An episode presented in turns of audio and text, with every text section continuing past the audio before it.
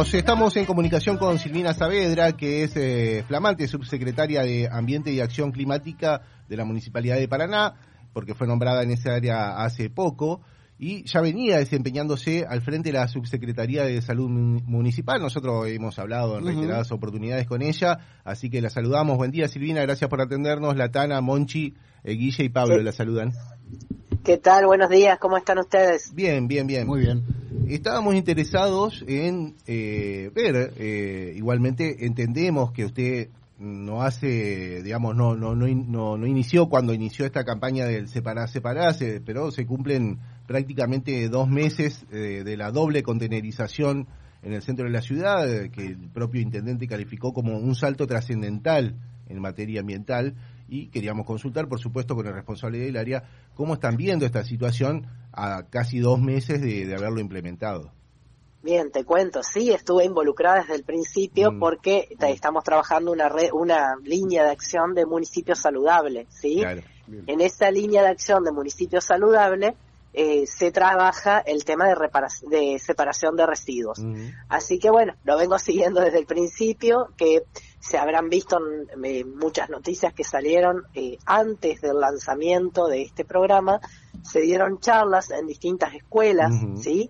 Escuelas del centro de Paraná. De hecho, ahora, después de las vacaciones, se continúa con este ciclo de charlas, porque es una forma también de sensibilizar. Uno sensibiliza a los chicos y el chico es el que lleva el mensaje a su casa también, y que por ahí llama la atención de los padres, ¿sí? Que, a veces se convierten en terroristas también.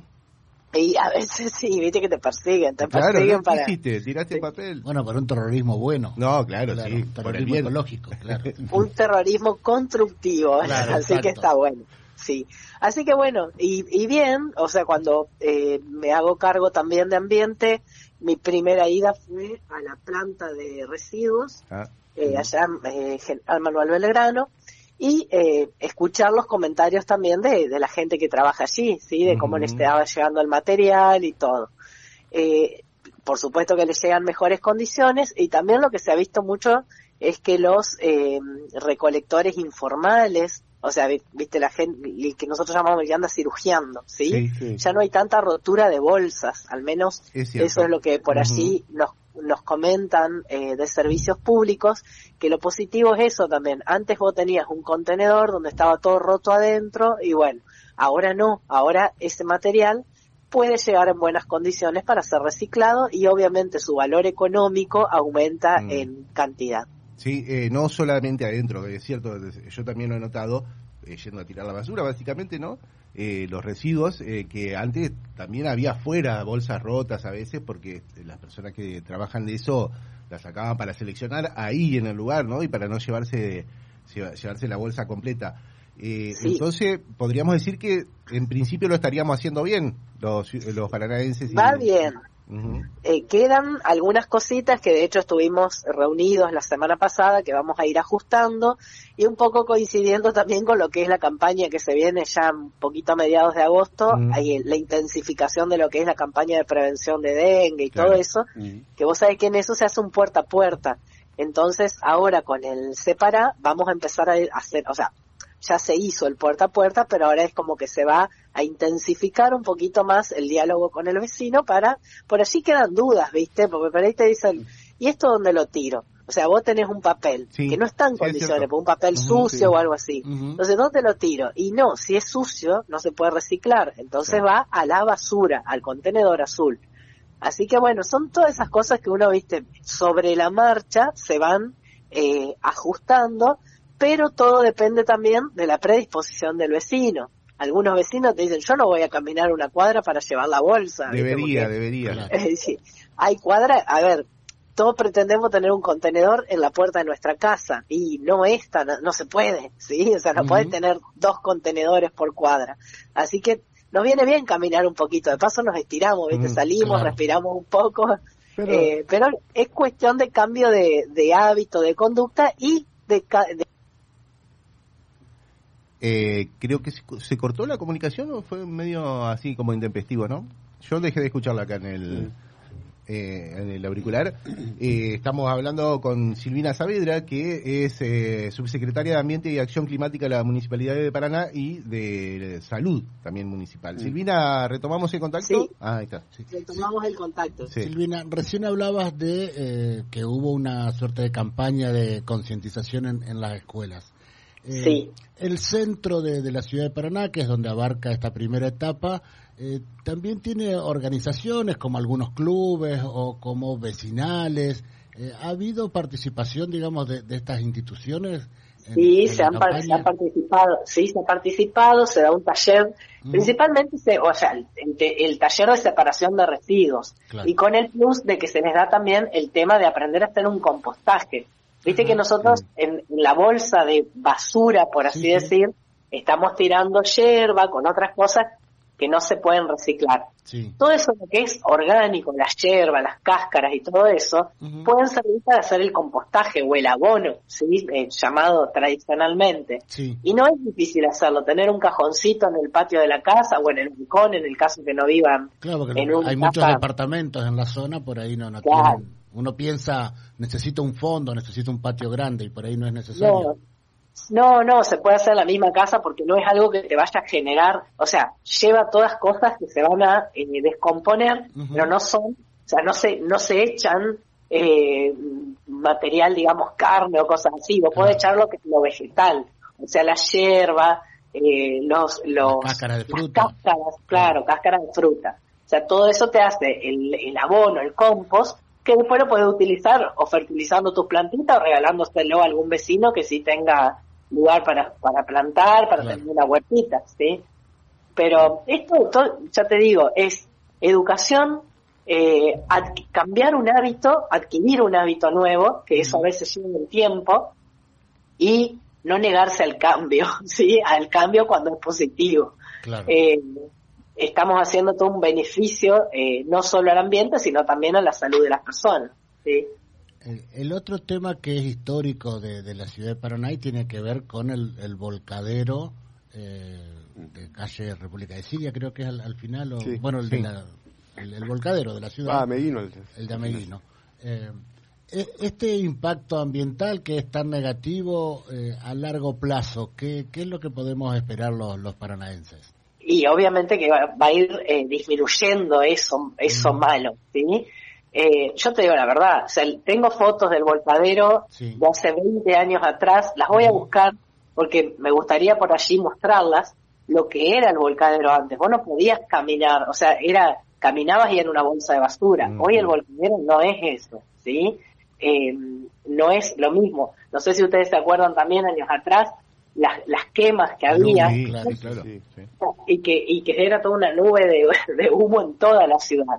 A veces hay quemas, sí, porque eh, los recicladores, los que trabajan allí en el, en el propio volcadero, por allí recuperan cobre de los cables, bueno, los queman, pero eh, ya no es como era antes, ¿sí? Y todo eso va a ir mejorando, pero ya te digo, todos tenemos que cambiar el hábito. Más allá de que hoy por mi casa no tenga los dos contenedores para hacer la separación de residuos, es un hábito que lo puedo incorporar porque voy a hacer un beneficio, ¿sí? Más allá, ya te digo, de que no tenga en mi zona esa recolección eh, diferenciada, como mm. le llaman. Claro.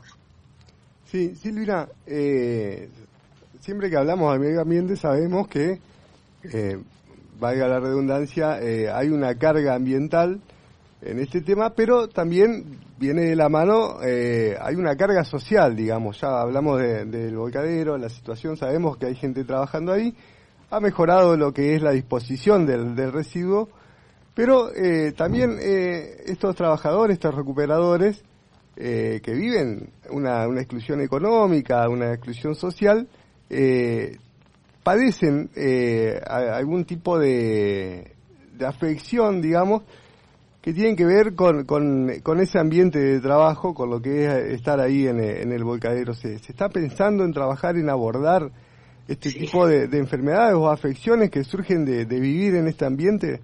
Sí, sí, ya lo, hemos eh, planteado ya, eh, ir, ir, armando, viste, talleres de cuidados personales, ¿sí? porque a veces todo eso que vos decís se puede evitar o prevenir, tal vez no evitar, pero sí prevenir con el uso adecuado de eh, la ropa, por ejemplo, eh, no ir a tu casa con la misma ropa que estuviste trabajando.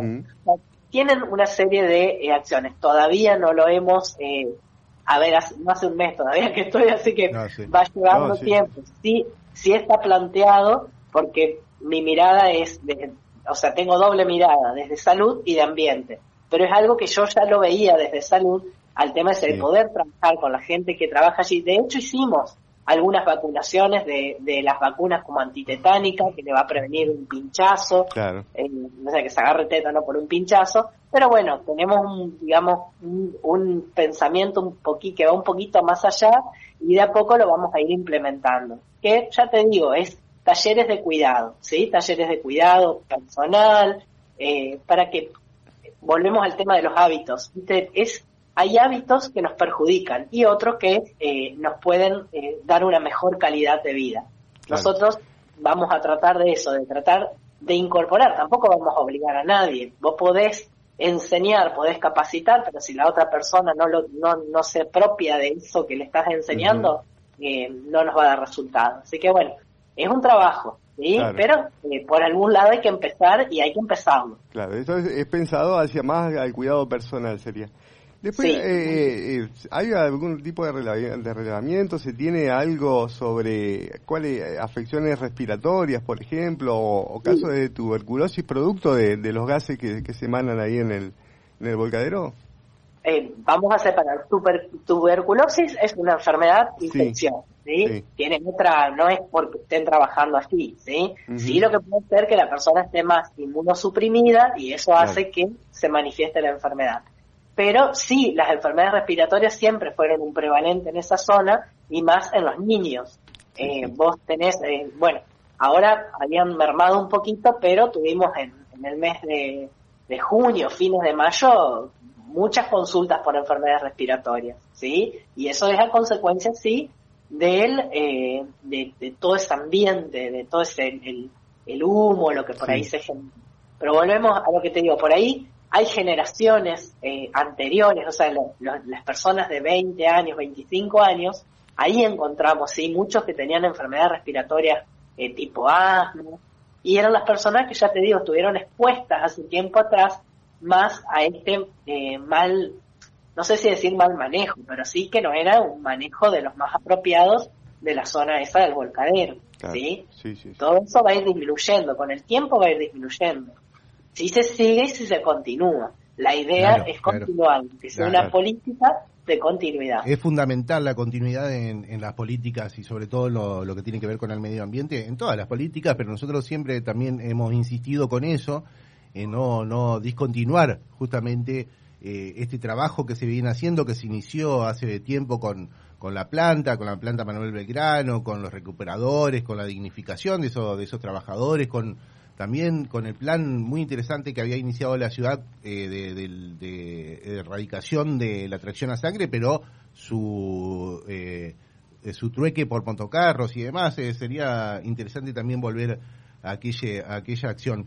Eh, Silvina, eh, le vamos agradeciendo, por supuesto, por el contacto, por, eh, por, el tiempo. Sabemos que es una persona muy activa y nos pareció interesante su, su nombramiento ahí en la Subsecretaría de Ambiente y Acción Climática, que es una secretaría de las más álgidas del municipio. Vemos que han pasado ya dos subsecretarios. Y por último, queríamos saber si usted hace un análisis de que a qué se debe por ahí que sea una de las subsecretarías que hoy en día suele tener eh, mucha preeminencia en los medios y también mucha demanda de parte de los ciudadanos y ciudadanas de Paraná.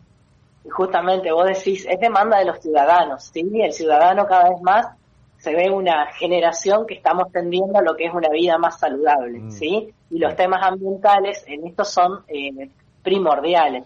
O sea, el, yo siempre cuando hablo o sea, voy a traer mis raíces, que es más bien salud. La salud no es no tener enfermedad, ¿sí? Salud es un combo de acciones, un combo de, situaciones que me llevan a tener un estado, un bienestar, ¿sí? Y la salud, no solo la forma, esto que te digo, la ausencia de enfermedad, sino también todo lo que hacemos para tener ese bienestar. Dentro de ese ambiente tiene un punto importante. Bien. Silvina, gracias por el contacto, que tenga un buen fin de semana.